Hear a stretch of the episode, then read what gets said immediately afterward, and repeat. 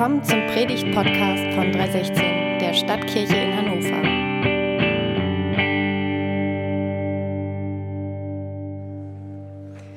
So, der heutige Predigttext steht in Markus 3, Vers 1 bis 6 und handelt von Jesus.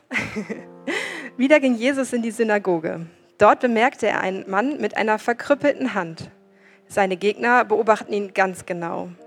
Wenn er am Sabbat die Hand des Mannes heilen würde, dann könnten sie ihn anklagen. Jesus sagte zu dem Mann, komm her und tritt in die Mitte. Dann wandte er sich an seine Gegner und fragte, ist es nach dem Gesetz erlaubt, am Sabbat Gutes zu tun oder ist es ein Tag, um Böses zu tun? Ist dies ein Tag, um Leben zu retten oder zu vernichten? Doch sie schwiegen. Zornig und erschüttert über ihre Hartherzigkeit sah er sie an. Dann forderte den Mann auf, streck deine Hand aus. Der Mann streckte seine Hand aus und sie wurde wieder gesund. Daraufhin zogen sich die Pharisäer zurück und trafen sich heimlich mit den Anhängern des Herodes, um zu planen, wie sie Jesus töten könnten.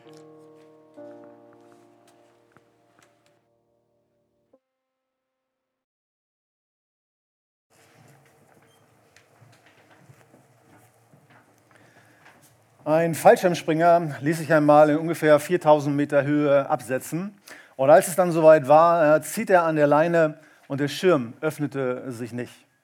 Ja, also dachte er, okay, ich ziehe den Notschirm, ja, ich ziehe die Reißleine des Notschirms, zieht die Reißleine und wieder kein Schirm öffnet sich. Ja, und er kämpft und er versucht alles Mögliche, um irgendwie den Schirm oder den Notschirm irgendwie zum Öffnen zu bekommen. Aber es tat sich nichts und es war klar, was er zu erwarten hatte. Und dann so auf ungefähr 1000 Meter Höhe und so unglaublich es klingt, ja, sieht er auf einmal, dass ein Mann ihm von unten entgegengeflogen ist. Und er dachte, okay, das wird meine Rettung sein. Und er ruft zu diesem Mann, der wie eine Rakete zu ihm emporschoss, er rief zu ihm hinunter, reparieren Sie Fallschirme? Und im Vorbeifliegen sagt der Mann, nein, Gasflaschen. Anders als erwartet diese Geschichte und zu gleichermaßen tragisch für den Fallschirmspringer und für den Typen, der Gasflaschen repariert. Und vielleicht auch ein bisschen witzig, also mein Komikzentrum treffen solche Geschichten, aber wie gesagt, sehr, sehr tragisch, ja, zumindest für die beiden Protagonisten dieser Geschichte. Und ich glaube, genauso tragisch ist das manchmal, was unsere Vorstellungen von Jesus anbelangt. Ja, je nachdem, ja, wie wir uns Jesus vorstellen, je nachdem, wie wir uns Gott vorstellen oder auch wie wir uns Christsein und Nachfolge von Jesus vorstellen, manchmal ist es ganz anders als erwartet. Manchmal kommt es ganz anders als erwartet. Ja, weil dieser Jesus und weil es in dieser Nachfolge von diesem Jesus irgendwie ganz anders zugeht, ganz anders, als man erwarten könnte. Und auch diese Geschichte, die wir uns heute vorgenommen haben, Markus Kapitel 3, ja, diese nimmt eine ganz andere Wendung, als wir das vielleicht erwarten. Und ich muss eine kleine Gefahrenmeldung an dieser Stelle aussprechen. Denn unter Umständen ja, geht der ein oder die andere von uns heute nach der Predigt, nach dem Gottesdienst vielleicht auch in die Luft. Ja, entweder ja, weil man wirklich so wütend ist, ja, oder weil man Luftsprünge machen möchte über diesen Jesus und darüber, worum es äh, Jesus geht.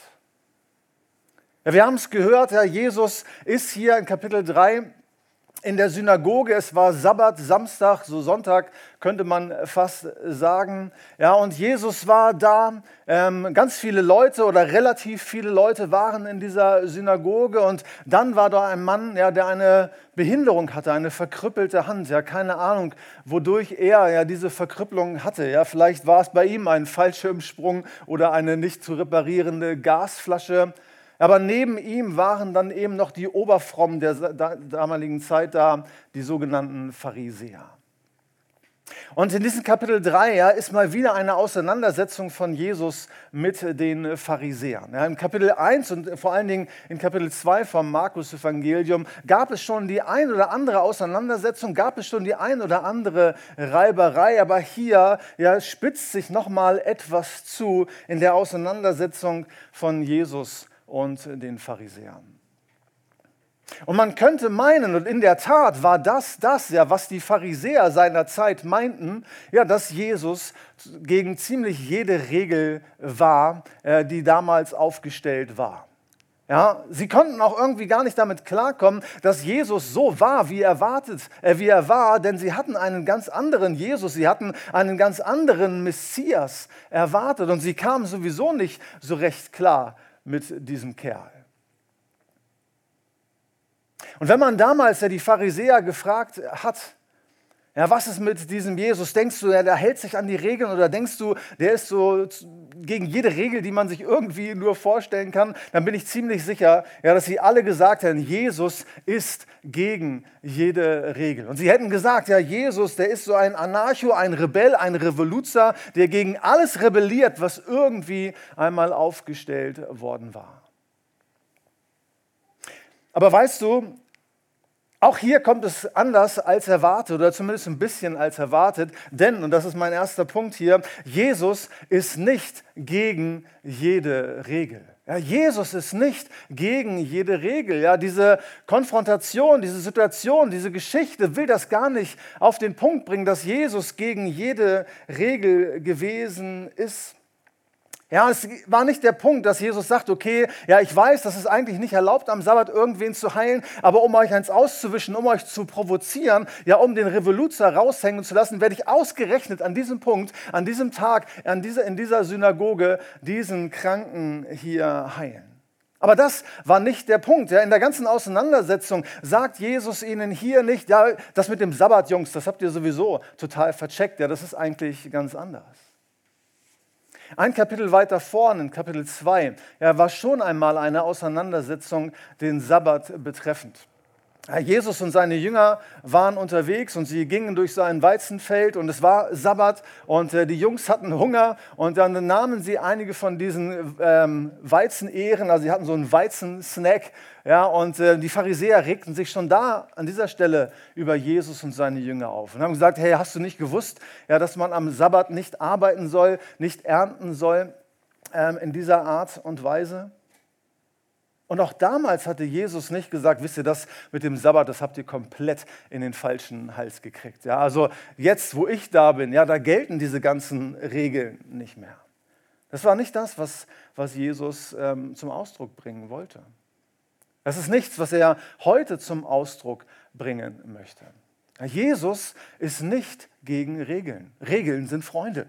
Ja, Regeln sind Freunde, Regeln sollen helfen. Und auch Jesus war in dieser Hinsicht nicht der Revoluzer und Rebell vor dem Herrn, der gegen alles gewesen wäre. Und auch Jesus wusste um die Wichtigkeit und um die Notwendigkeit von Regeln im Leben.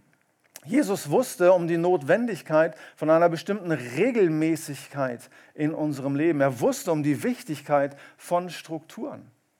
Ja, gerade in den Zeiten, in denen wir sind oder die einige von uns zumindest Corona-bedingt durchmachen, wird deutlich, wie wichtig es ist, einen geregelten Tagesablauf zu haben, nach bestimmten Regeln zu leben. Regeln als solches sind überhaupt nicht schlimm, Regeln als solches sind überhaupt nicht verkehrt. Das Wort, das wir im Deutschen für Regeln haben, stammt aus dem griechischen äh, Trellis. Und Trellis waren gewissermaßen ähm, Gefäße oder irgendwelche Teile, ähm, an denen äh, Weinreben hochwachsen konnten, ja, damit sie produktiver waren, damit sie mehr Frucht bringen konnten. Und genauso helfen uns ja bestimmte Regeln im Leben, ja, damit wir die Frucht hervorbringen können, so produktiv sein können, wie wir das vielleicht sein möchten. Die Benediktinermönche sagen ihren Novizen, den Mönchsanwärtern, ja, haltet die Regeln, denn die Regeln halten euch. Ja, manchmal sind es fehlende Regeln im Alltag, sind es fehlende Regelmäßigkeiten, ja, die dazu führen, dass wir die rechte Haltung verlieren. Also Regeln sind, sind Freunde. Und Jesus will auch gar nicht sagen, ja, um irgendwie ja meine Heilungsquote etwas mehr noch äh, in die Höhe zu bringen. Ja, deswegen missachte ich den Sabbat. Ja, deswegen nehme ich das nicht ganz so genau mit dem Sabbat. Ja, das war nicht der Schnack, äh, den Jesus äh, hier bringt. Ja, Jesus löst an keiner Stelle hier das Sabbatgebot auf. Jesus ging es nicht darum, dieses Gebot, das in den zehn Geboten schon beschrieben wurde, ja, den sechsten Tag, beziehungsweise den siebten Tag, den, sechsten, den siebten Tag äh, zu heiligen. Äh, Jesus wollte das nicht aufweichen. Keines der Gebote, die Gott gegeben hatte, wollte Jesus aufweichen. Jesus sagt in Matthäus 5, meint nicht, dass ich gekommen sei, das Gesetz oder die Propheten aufzulösen. Ich bin nicht gekommen, aufzulösen, sondern zu erfüllen. Ja, zu glauben oder zu meinen, zu postulieren, ja, Jesus wollte ja, das, den Sabbat, das Sabbatgebot auflösen, er würde postwenden dann bedeuten, ja, dass wir alle anderen Gebote eben auch aufweichen könnten. Wir sagen, ja, das gilt nicht mehr. Ja, Jesus ist gegen diese Regeln äh, des Sabbats und deswegen gelten all die anderen Regeln auch nicht mehr. Heißt, wir können stehlen, wir können morden, wir können Ehe brechen, wir können andere Götter anbeten. Nein, nichts dergleichen. Jesus ist nicht gegen jede Regel. Jesus ist nicht gegen die Regel des Sabbats. Wogegen er in der Tat war, er war die Kleinlichkeit der Pharisäer. Ja, das ist eine der Dinge, die Jesus hier zum Ausdruck bringen möchte, indem er sagt, kleinlich ist peinlich, Leute. Kleinlich ist äh, peinlich. Denn genau das war das Problem der Pharisäer. Die hatten nämlich für alles Mögliche, für alles Sinnvolle und nicht Sinnvolle ihre bestimmten Regeln. Ja, sie waren voller Regeln. Und dieser Tag, dieser Sabbat, ja, den Gott gesetzt hatte, damit der Mensch zur Ruhe kommen würde, war kein Ruhetag mehr, sondern er wurde zu einem absoluten Stresstag. Ja, alle waren gestresst, insbesondere wegen der Pharisäer, die peinlich genau darauf achteten, dass jedes der einzelnen Sabbatgebote auch gehalten werden würde. Ja, dass alles eingehalten ist, ja, was irgendwie bestimmt gewesen wäre. Und das terrorisierte die Leute. Man kam gar nicht mehr zur Ruhe aus lauter Angst davor, irgendein Gebot zu überschreiten. Und dabei waren es nicht mal die Gebote Gottes, ja, die man irgendwie versuchte hier einzuhalten. Ja, denn um es ganz genau zu nehmen, um ja nicht Gefahr zu laufen, eines dieser Gebote zu übertreten, hat man 613 Zusatzgebote erlassen, die dabei helfen sollten, die zehn Gebote und all die anderen Gebote irgendwie einzuhalten. In der sogenannten Mitzvot ja, sind 613 Gesetze festgeschrieben, ja, die alle von Menschen gemacht waren, die die Pharisäer machten, um es ganz genau einzuhalten. 248 positive Aufforderungen, 365 negative. Und 39 dieser Gebote handelten einzig und allein vom Sabbat, ja, um den Sabbat ja nicht zu brechen. Mitzwa-Verbot Nummer 321 zum Beispiel setzte die maximale Laufweite am Sabbat auf 2000 Ellen fest. Das sind ungefähr 900 Meter. Ja, so weit durfte man am Sabbat gehen. Und die Pharisäer hätten es absolut gefeiert, wenn man damals schon eine Schrittzähler-App gehabt hatte. Hat man aber nicht. Ja, aber sie waren natürlich ziemlich schlau und dachten, okay, um dem irgendwie entgegenzuwirken, gilt die Regel, dass man die Stadt ja, nur bis einer Entfernung von 962 Metern äh, Entfernung verlassen durfte. Ja, sobald man drüber ist, war klar, man hat diese Regel gebrochen. Und ich könnte mir vorstellen, dass Jesus ihnen sagte, er ist ja kleinlich, ist echt peinlich. Ja, dass es Jesus darum gegangen ist, auch so im in einer Nebenhandlung, ey Leute, hört doch auf mit dieser ganzen Überregulierung. Ja, die Regeln sind gut, Regeln sind Freunde, Regeln und Regelmäßigkeiten helfen dir zu wachsen, aber das, was ihr hier anstellt, ja, das schießt weit über das Ziel hinaus. So als wollte er ihnen sagen, all das, was Gott sagt, all das, was Gott angeordnet hat, ihr dürft dem sehr, sehr gerne gehorchen, ihr dürft dem gerne Folge leisten. Aber habt genauso die Freiheit in all den Dingen, ja, die die Bibel nicht ausdrücklich untersagt oder gebietet, hier wirklich so zu leben, ja, wie euch der Schnabel äh, gewachsen ist. Jesus ist nicht gegen Regeln. Jesus ist gegen diese Überregulierung. Aber Jesus ist, glaube ich, auch gegen etwas anderes. Und das will er hier ähm, auf den Punkt bringen. Er fragt ja die Leute, er fragt ja seine Gegner, er fragt ja die Pharisäer, hey, warum gibt es den Sabbat? Ja, worum geht es an diesem Sabbat eigentlich? Worum geht es in all den Geboten Gottes? Und damit kommt Jesus der Sache ziemlich nahe. Weil bei den Pharisäern ging es um Gerechtigkeit.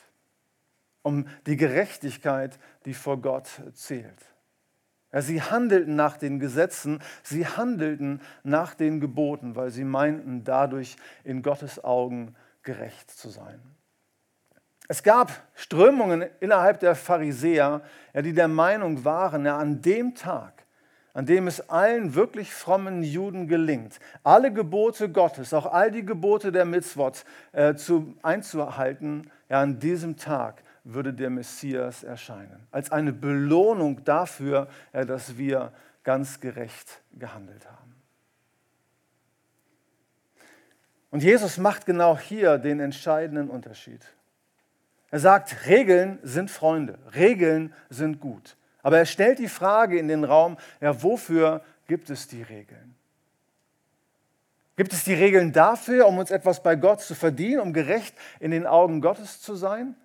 Oder geht es nicht vielmehr bei dem Sabbatgebot und allen anderen Regeln darum, ja, dass sie uns als Menschen dienen, dass diese Gebote dem Wohl des Menschen dienen sollten? Deswegen sagt Jesus hier in Vers 4, soll man am Sabbat Gutes tun oder Böses? Soll man das Leben eines Menschen retten oder soll man ihn zugrunde gehen lassen? Und in der Diskussion in Kapitel 2, in der Diskussion um diese Weizensnacks, ja, sagte Jesus in Kapitel 2, Vers 27, der Sabbat wurde zum Wohl des Menschen gemacht und nicht der Mensch für den Sabbat. Ja, es geht Gott beim Sabbat, beim Feiertag und bei allen Regeln. Es geht ihm nicht darum, dass wir ihm zeigen, ja, dass, dass wir ihm gefallen wollen, sondern in erster Linie geht es darum, ja, dass Gott uns damit einen Gefallen tut, dass er Gutes im Sinn hat und dass diese Regeln unser Leben regeln können oder regeln sollen. Jedes Evangelium, vier an der Zahl, jedes Evangelium zeigt die Person Jesu in einem besonderen Licht, hat eine besondere Perspektive auf Jesus, den Erlöser. Das Markus-Evangelium unterstreicht den Dienst von Jesus. Und das Markus-Evangelium unterstreicht Jesus, den Sohn Gottes, als Diener. Er ist gekommen, ja, um uns zu dienen. Und auch das kommt hier in dieser Geschichte am Sabbat zum Ausdruck, ja, dass der Sabbat dazu da ist, ja, dass diese Regel, dass alle Regeln dazu da sind, ja, damit sie uns dienen sollen. Also Jesus ist nicht gegen jede Regel. Und eigentlich geht es gar nicht so sehr darum. Eigentlich geht es gar nicht so sehr um diese Regeln. Es ist gut und wichtig für uns zu wissen, dass Jesus nicht gegen Regeln ist. Und auch die Pharisäer hätten gut daran getan, zu verstehen, dass Jesus nicht gegen diese ganzen Regeln ist. Ja, Jesu Problem ist ein ganz anderes. Ja, Jesus ist nicht gegen die Regeln, sondern Jesus ist gegen die Doppelmoral der Pharisäer. Jesus ist nicht gegen jede Regel, sondern Jesus ist gegen die Doppelmoral. Weißt du, wenn es nur das gewesen wäre, dass die Pharisäer das nicht wussten, wenn die Pharisäer einfach nur doof gewesen wären, ja, wenn nur das ihr Problem gewesen ist, wenn sie es nicht gecheckt hätten, ja, dann hätte doch die Reaktion von Jesus etwas sanfter, etwas milder ausfallen können. Ja, wir sehen hier Jesus, der zutiefst betrübt und äh, höchstgradig erzürnt ist. Wenn es nur die Unwissenheit gewesen ist, wenn die Pharisäer nur etwas missverstanden hätten, ja, dann hätte die Reaktion von Jesus doch ganz anders aussehen können, oder? Dann hätte er sich die Pharisäer geschnappt, er wäre vielleicht mal mit ihnen durch die Ehrenfelder gegangen und bei einem guten Weizensnack ähm, hätte er ihnen mal erklärt, worum es eigentlich geht und sagt, ey Freunde, ihr habt da echt was falsch verstanden. Und deswegen bin ich hier und ich erkläre euch nochmal, worum es geht. Aber es war nicht die Unwissenheit der Pharisäer, ja, die ihn irgendwie so erzürnt haben. Das, was er gesehen hat bei den Pharisäern, ja, das machte etwas mit ihm. Ja, das führte dazu, ja, dass er all die umherstehenden oberfrommen Pharisäer mit Tränen der Trauer und Tränen der Wut angeschaut hat und gesagt hat, ihr habt nicht verstanden, worum es geht. Ihr habt nicht verstanden, worum es in dem Leben mit Gott, auch in der Nachfolge Jesu selbst, worum es eigentlich geht. Und mit diesen Tränen, die dann aber keine Tränen der Wut, keine Tränen der Trauer, sondern Tränen des Mitgefühls gewesen sind. Er sagte zu diesem Mann mit der verkrüppelten Hand, er strecke deine Hand aus. Und er heilt diesen Mann. Ja, denn das, was die Pharisäer taten, er führte dazu, dass sie in menschenverachtender Art und Weise Umgang mit anderen Leuten pflegte. Das, das Problem der Pharisäer war ihre Doppelmoral. Das Problem der Pharisäer war ihre Doppelmoral. Es heißt hier, Jesus blickte sie an wegen ihrer Hartherzigkeit. Ja, das ist zum einen ja, die fehlende Empathie gegenüber einem Menschen, der wirklich Probleme hatte, der wirklich in Not war, der wirklich stigmatisiert gewesen ist. Hartherzigkeit meint im biblischen äh, Verständnis auch, dass sie sich schwer taten, damit äh, etwas von Gott anzunehmen, etwas zu verstehen. Aber diese Hartherzigkeit, eine Spielart dieser Hartherzigkeit war auch eine Doppelmoral, die, sie, die sie lebten. Ja, dass sie ein bestimmtes Verhalten zwar anprangerten, aber es genauso lebten. Und zu einem Überfluss ja, nicht einmal zugaben, ja, dass sie hier an diesem Punkt in ihrem Leben auch Schwierigkeiten hatten, sondern so taten, als ob in ihrem Leben alles in Ordnung gewesen wäre. Ja, das ist die Auseinandersetzung, die Jesus mit den Pharisäern hatte, ein ums andere Mal. Im Markus-Evangelium, in den 16 Kapiteln des Markus-Evangeliums, da gibt es zwölf Erwähnungen oder zwölf Konfrontationen mit den Pharisäern. Und jedes Mal ja, sehen die nicht besonders gut aus. Und gleich am Anfang ja, des Evangeliums ja, werden sie geoutet als die Gegner und als die Feinde von Jesus, ja, die größte Mühe damit hatten, ja, dass Jesus anders war als erwartet. Aber auch Jesus hatte größte Mühe mit ihnen, weil auch sie anders waren als erwartet. weil sie ein Leben voller Doppelmoral führten. weil sie ein Leben voller Heuchelei lebten. Ja, Doppelmoral heißt so zu tun, als ob. Doppelmoral heißt so zu tun, als ob.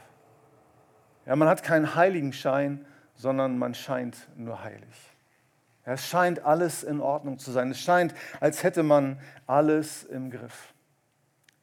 Ja, Doppelmoral zu leben ja, bedeutet, ein Schauspieler zu sein, ein Heuchler zu sein. Ja, so zu tun, als wäre alles in Ordnung. Und genau das ist das große Problem von Jesus mit den Pharisäern. Weißt du, wenn du etwas nicht verstanden hast, wenn du, eine, wenn du Sachen ein ums andere Mal vercheckst, äh, wenn du dich manchmal genauso dusselig in deiner nachfolgenden Leben anstellst äh, wie ich, ja, dann hat Jesus damit keinen Stress. Hat Jesus damit keinen Stress. Womit Jesus Stress hat, ist, ja, wenn wir vor uns selbst, vor Gott oder insbesondere vor anderen Menschen so tun, als würde bei uns alles super laufen, als wäre bei uns alles Taco, als hätten wir alles im Griff, als wären wir die wahren ähm, Einzigen, die es erkannt haben. Ja, Scheinheiligkeit bedeutet ja, nicht zuzugeben, ja, dass bei mir bestimmte Sachen ganz äh, besonders im Argen liegen. Wie gesagt, das war der Punkt, den Jesus äh, hier kritisiert. Das war das, was Jesus ähm, auf die Palme brachte. Ja, das führte dazu, dass Jesus so betroffen war und innerlich wie äußerlich so explodierte. Ja, es dazu führte, dass Jesus in die Luft gegangen ist. Im Matthäusevangelium da gibt es ein ganzes Kapitel, was davon handelt, wie Jesus mit den Pharisäern umgegangen ist. Ein ganzes Kapitel, wo Jesus das, was hier in der Geschichte im Markus-Evangelium schon so ansatzweise mit rüberschwappt, einfach mal auf den Punkt bringt und Jesus seine Kritikpunkte hier los wird. In Matthäus 23 sagt Jesus über die Pharisäer zu seinen Jüngern, denn sie, die Pharisäer, handeln nicht nach dem, was sie euch lehren. Sie knebeln euch mit unerfüllbaren religiösen Forderungen und tun nicht das Geringste, um euch die Last zu erleichtern.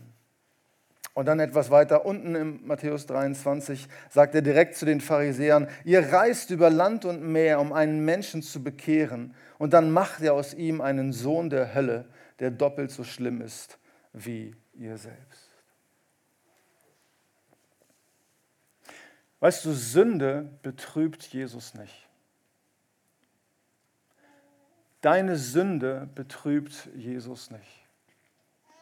Also zumindest nicht dann, wenn du immer wieder ehrlich wirst und eingestehst, ich habe, ich habe versagt, ich habe gefehlt, ich habe Mist gemacht, ich habe versagt, ich habe ins Klo gegriffen und ich habe richtig, ich habe richtig was, was auf dem Kerbholz.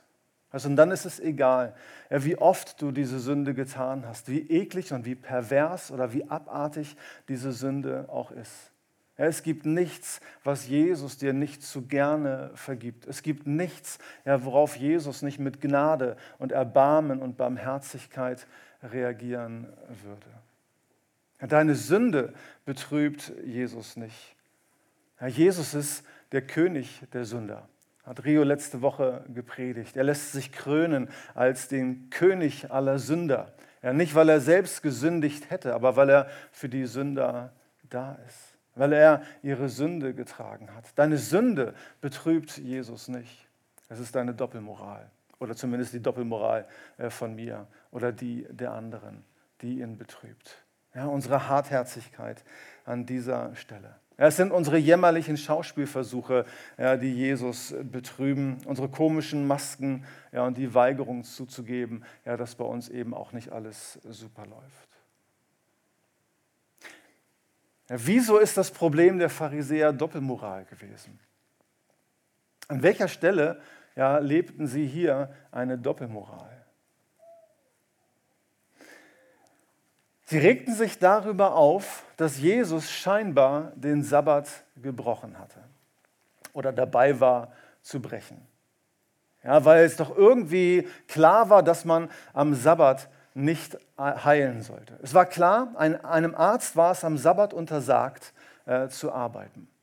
Ja, aber man war sich einig darüber, dass wenn ein Ochse oder ein Esel irgendwie verletzt ist oder in den Brunnen fällt, ja, dass man dem, um das Leben zu retten, durchaus helfen konnte. Es war klar, dass bestimmte Gebote gebrochen werden konnten, damit höher stehende, wichtigere Gebote gehalten werden konnten. Und innerhalb der Pharisäer-Szene gab es eine riesengroße Diskussion darüber, ob man am Sabbat nun heilen äh, dürfte oder nicht.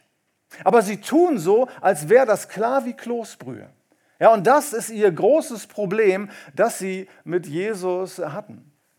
Aber sie hatten überhaupt gar kein Problem, und damit komme ich zum Punkt. Sie hatten überhaupt gar kein Problem mit unterlassener Hilfeleistung gegenüber dem Mann mit der verkrüppelten Hand. Und noch viel weniger hatten sie ein Problem damit, ja ihrem Hass den sie gegenüber Jesus spürten, freien Lauf zu lassen, am Tag des Sabbats in dieser Synagoge ja, Mordpläne zu schmieden, wie sie Jesus aus dem Weg räumen konnten. Sie hatten kein Problem damit, ihrem Neid freien Lauf zu lassen, um sich zu überlegen, ja, wie können wir diesen Unruhestifter aus der Welt schaffen? Und zu allem Überfluss ja, bündeten, äh, verbündeten sie sich an diesem Tag mit den Herodianern, mit den Anhängern des Herodes, eigentlich ihre Erzfeinde, mit denen sie nichts zu tun haben wollen, mit denen verbünden sie sich, damit Jesus aus dem Weg geräumt wird. Aber sie bauen sich vor Jesus und dem Krüppel dort auf und sagen, es ist nicht erlaubt, am Sabbat zu heilen.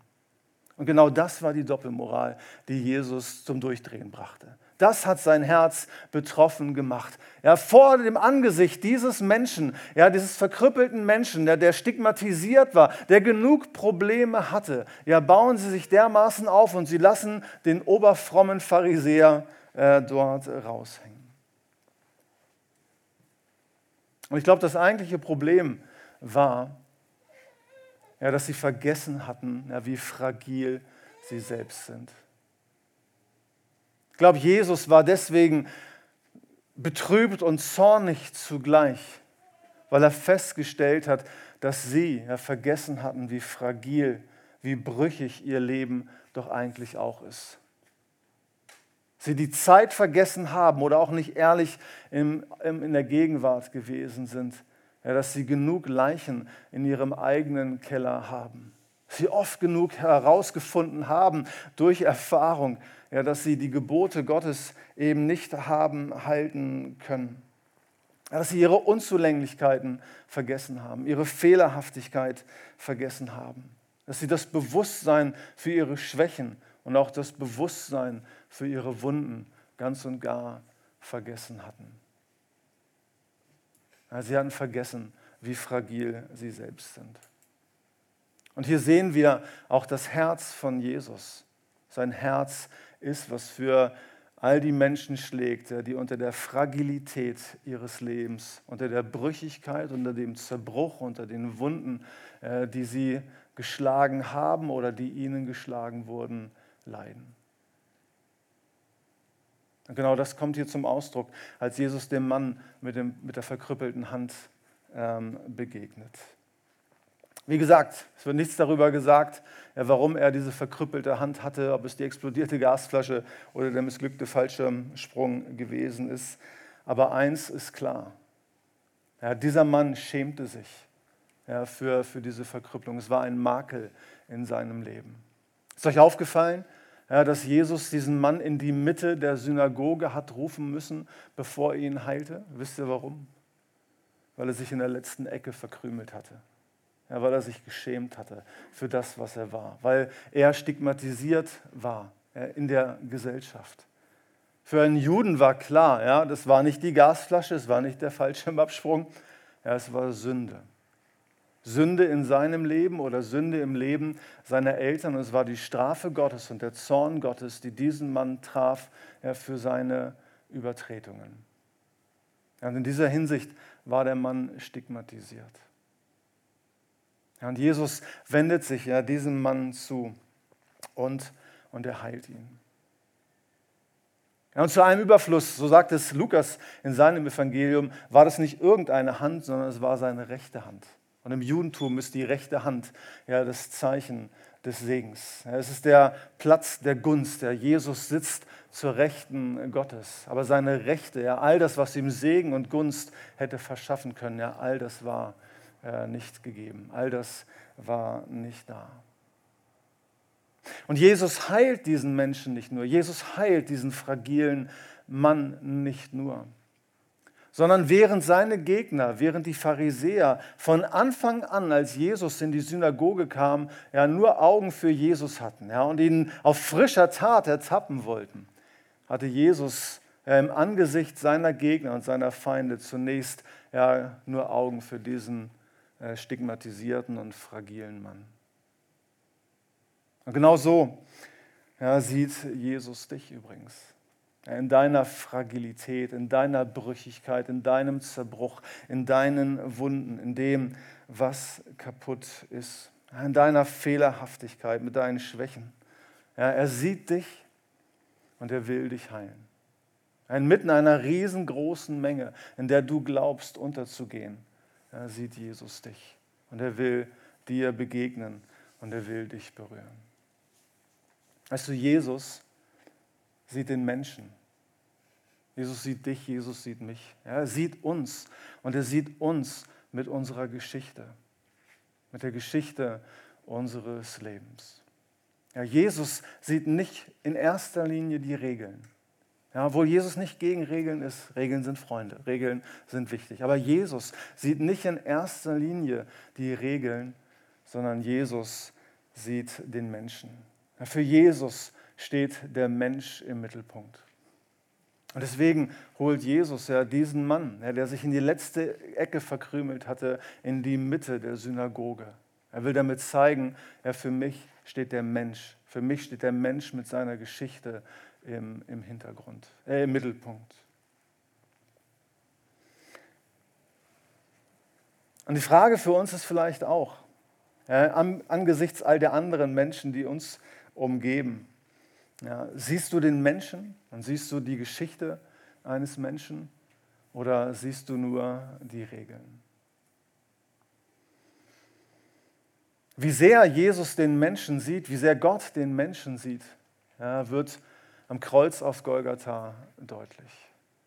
Ja, an diesem Kreuz, am Kreuz auf Golgatha.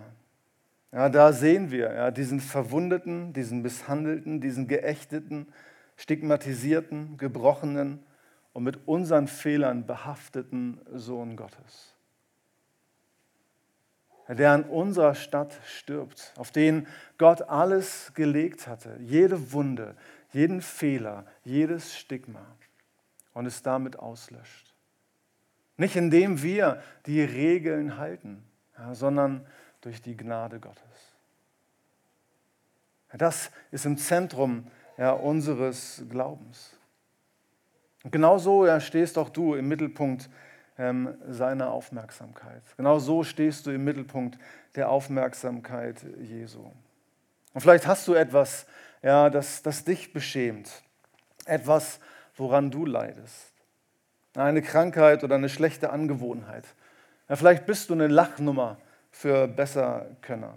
Der Gesprächsstoff beim Kaffeetrinken, eine Zumutung für die Gesellschaft, eine Anmaßung für die feine Familie, ja, stigmatisiert. Einer, ja, mit dem man mit dem Finger zeigt.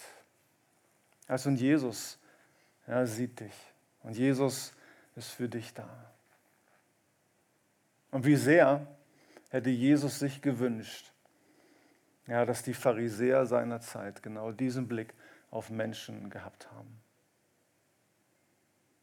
Diesen Blick für Menschen gehabt hätten. Und nicht die Regeln sehen. Also Jesus ist nicht gegen Regeln, Jesus ist gegen Doppelmoral. Und um mal eine kleine Lanze für uns zu brechen. Ja, ich glaube, ja, die wenigsten von uns ja, heucheln wirklich. Also ein bisschen vielleicht, ja, aber so richtige Heuchler, ich meine, die sind, die sind irgendwo anders, ja, die, ähm, in anderen Städten, vielleicht in anderen Kirchen, aber meine, wir, wir heucheln ja nicht. Aber ich glaube, was wir tun, ist, wir verstecken, oder? Ja, so wie der Mann mit der verkrüppelten Hand. Ja, der hätte jetzt nicht behauptet, dass die Hand nicht verkrüppelt ist, aber er versteckte sie wahrscheinlich in seinem Gewandbausch. Und von daher ist das die Anfrage auch an uns, ja, inwiefern ja, verstecken wir Dinge, ja, verstecken wir unsere Fragilität, verstecken wir das, was vielleicht nicht so toll ist. Und weißt du, ich glaube, es gibt wenig, was anziehender ist, ja, als das Eingeständnis unserer Fragilität, unserer Brüchigkeit, unseres Zerbruches, als das Eingeständnis davon, ja, dass bei uns auch nicht alles so toll ist. Ja, dass wir unsere Mühen haben, dass wir unsere Kämpfe haben, dass wir dann und wann einen Sieg, aber eben auch die Niederlagen im Alltag haben. Ich finde das total bemerkenswert im Markus-Evangelium. Ja, nach diesen Auseinandersetzungen und den Kämpfen, die Jesus hier mit den Pharisäern durchgestanden hat, ja, geht dann in Markus Kapitel 3, Vers 7 ja, die Geschichte so weiter, ja, dass Jesus wie ein Magnet Menschenmassen anzog. Weil ich glaube, dass es auf Menschen attraktiv wirkt und anziehend wirkt ja, wenn wir nicht diese Doppelmoral leben, sondern dass wir unsere Fragilität auch dann und wann zum Vorschein kommen lassen.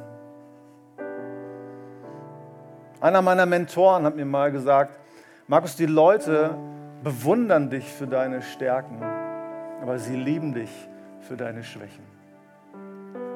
Ja, das Eingeständnis unserer Schwächen, ja, das, das zieht Leute an. Mir wird manchmal vorgeworfen, dass ich es so mit so mancher Regel nicht ganz so genau nehme. Ja, ein bisschen großzügiger, ein bisschen liberaler bin. Ja, wenn ihr mich kennen würdet, wüsstet ihr, dass das nicht stimmt. Ja, Regeln sind auch für mich Freunde. Ja, ich mag Regeln und ich mag es auch, Regeln aufzustellen. Aber es stimmt, dass ich tendenziell immer mehr den Menschen mit seiner Geschichte sehe als, als irgendwelche Regeln. Und das hat mit meiner ganz eigenen Geschichte zu tun. Nach 30 Jahren, die ich mit Jesus unterwegs bin und nach vielen Auftreten in der Pharisäerpolizei, wo es darum ging, irgendwelche Regeln durchzusetzen, ist mir in dieser Zeit und vor allem in den letzten Jahren mehr und mehr bewusst geworden, ja, wie fragil und wie brüchig und wie verwundet ich eigentlich selber bin. Ja, und, und das zu erkennen, ja, meine Geschichte zu kennen, ja, zu erleben, dass man in einigen Bereichen seines Lebens ja scheinbar auf der Stelle tritt, nicht weiterkommt. Ja, das öffnet das Herz ja, für andere Leute, ja, die mit ihrer Geschichte und den Geschichten ihres Lebens zu kämpfen haben. Und was mich so sehr berührt in dieser Geschichte von Jesus und dem Mann mit der verkrüppelten Hand, ja, dass dieser Mann Jesus seine verkrüppelte Hand entgegenstreckt und dass der Mann ihn heilt. Weil es mir sagt, ja, ich kann Jesus, ja, meine verkrüppelte Seele, ja, das, was wund und das, was kaputt, das, was zerbrochen ist, immer wieder hinhalten. Und er ist es, der es heilt. Er ist es, der mir vergibt. Jesus ist nicht gegen Regeln, sondern gegen Doppelmoral. Und es ist die Einladung von, von Jesus an uns, ja, vielleicht ein kleines Stückchen transparenter zu werden, ein kleines Stückchen ehrlicher, ein kleines bisschen ja, diese Schauspielerei aufzugeben und die Masken, die wir so gerne tragen, abzunehmen. Als Jesus in der Synagoge durch die Pharisäer hier schnappt und sie fragt, hey, ist der Sabbat ein Tag, um Leben zu heilen oder um Leben zu vernichten? Da sagten die Pharisäer was? Nichts. Sagten nichts dazu. Die Frage ist, was sagen wir? Was sagen wir auf diese Einladung? Ja, nicht der Doppelmoral zu frönen, sondern ein Stück weit mehr ehrlicher und transparenter zu sein. Und vielleicht könnte der nächste Schritt ja so aussehen, dass du um Gottes Willen nicht allen möglichen Menschen alles Mögliche von dir erzählst. Aber deinen Vertrauten in der kommenden Woche suchst und ihm von den Begebenheiten in deinem Leben erzählen, wo sich dein Fallschirm gerade nicht öffnet und auch der Rettungsschirm scheinbar nicht aufgeht. Oder wo dir das Leben oder ein Lebensbereich so richtig um die Ohren fliegt. Wir möchten mit uns beten. Jesus, danke, dass du da bist. Danke, dass du der gleiche bist gestern, heute und in alle Ewigkeit. Und dass du uns deine Hand entgegenstreckst. Herr, dass du uns heilst. Herr, du heilst uns von unseren Wunden, du heilst das Zerbrochene, aber heil uns auch, Herr, von unseren jämmerlichen Schauspielversuchen.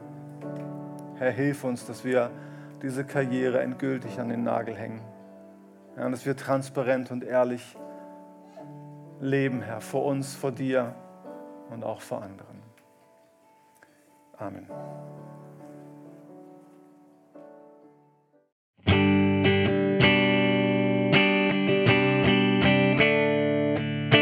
Vielen Dank fürs Zuhören. Für weitere Informationen über 316 besuche uns doch auf unserer Homepage unter www.316-hannover.de. Hier findet sich auch ein Link zum Wachstumskatalysator, dem Podcast für das persönliche Wachstum.